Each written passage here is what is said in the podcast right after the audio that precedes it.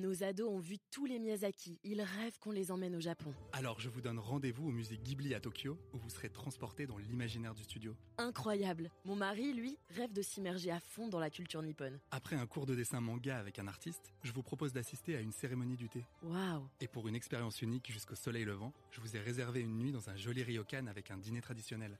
Je nous y vois déjà. Avec Marco Vasco, ne rêvez plus, vivez votre voyage l'esprit libre. Au rendez-vous sur marcovasco.fr pour imaginer votre prochain voyage sur mesure. Les podcasts du Figaro.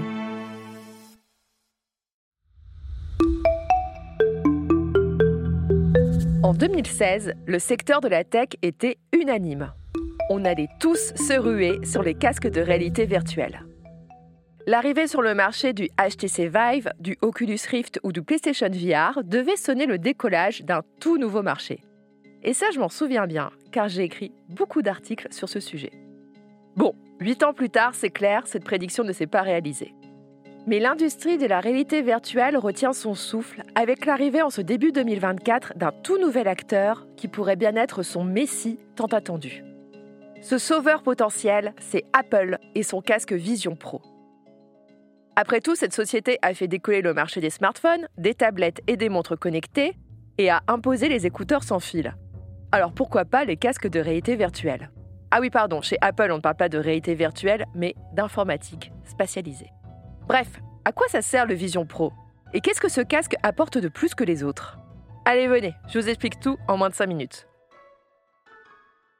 Bon, tout d'abord, je dois vous expliquer qu'il est très difficile de comparer le Vision Pro avec tous les autres produits du marché. Le casque le plus populaire du moment, c'est-à-dire le MetaQuest 3, coûte 550 euros. Le Vision Pro, c'est 3500 dollars. Vous comprenez qu'on ne boxe pas vraiment dans la même catégorie et qu'ici, on tutoie presque le luxe.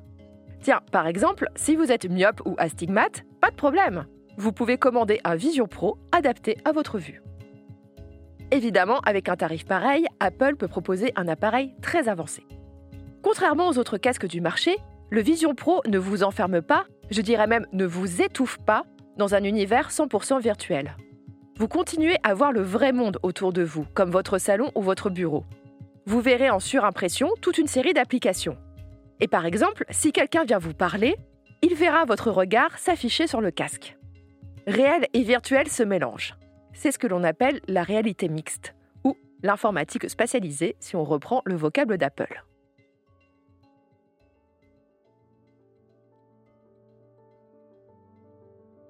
Apple met aussi à la poubelle les manettes et autres télécommandes. Pour naviguer dans le Vision Pro, on utilise ses yeux, sa voix et le mouvement de ses mains. Oui, c'est exactement comme dans le film Minority Report. L'autre aspect très oulala, le futur, c'est quand même un petit peu flippant, ce sont les personas. En gros, vous pourrez prendre des appareils en visio en gardant votre casque sur la tête. Vos interlocuteurs verront alors une reconstitution en 3D de votre visage qui imitera en temps réel vos expressions faciales. Bon, tout ça, ça répond pas à la question essentielle à quoi ça sert ce casque? À l'heure où j'écris ce question tech, c'est-à-dire à 10 jours du lancement, eh bien, j'avoue que j'ai encore un peu de mal à trouver une réponse. Le smartphone, c'était simple. Réunir dans un même appareil un téléphone, un appareil photo et un accès à Internet, tout le monde voyait l'intérêt. Là, pour le moment, Apple a surtout montré comment on pourrait davantage s'immerger dans nos films et séries, dans nos photos et vidéos ou dans des matchs de basket. Et on nous promet qu'on pourra lire facilement des sites Internet. En vrai, tous les regards sont tournés vers les développeurs d'applications.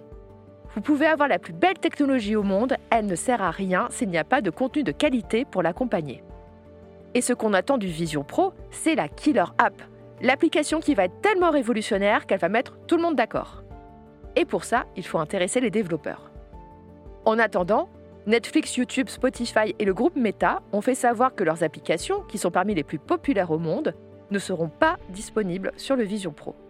Si je sors ma boule de cristal, je dirais que cette version du Vision Pro s'adresse avant tout aux professionnels que sont les développeurs d'applications. Et qu'il faudra attendre encore un petit moment avant qu'Apple ne sorte une version bien moins chère de ce casque pour le grand public. Allez, je vous donne rendez-vous dans un futur Question Tech pour qu'on reparle de tout ça.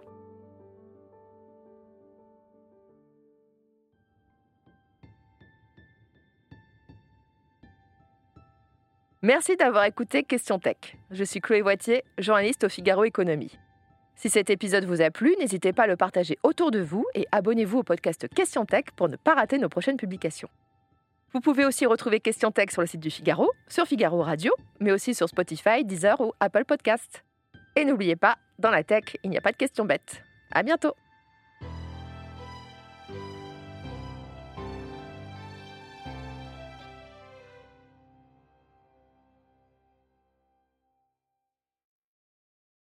Nos ados ont vu tous les Miyazaki. Ils rêvent qu'on les emmène au Japon. Alors je vous donne rendez-vous au musée Ghibli à Tokyo, où vous serez transporté dans l'imaginaire du studio. Incroyable. Mon mari, lui, rêve de s'immerger à fond dans la culture nippone. Après un cours de dessin manga avec un artiste, je vous propose d'assister à une cérémonie du thé. Waouh Et pour une expérience unique jusqu'au soleil levant, je vous ai réservé une nuit dans un joli ryokan avec un dîner traditionnel.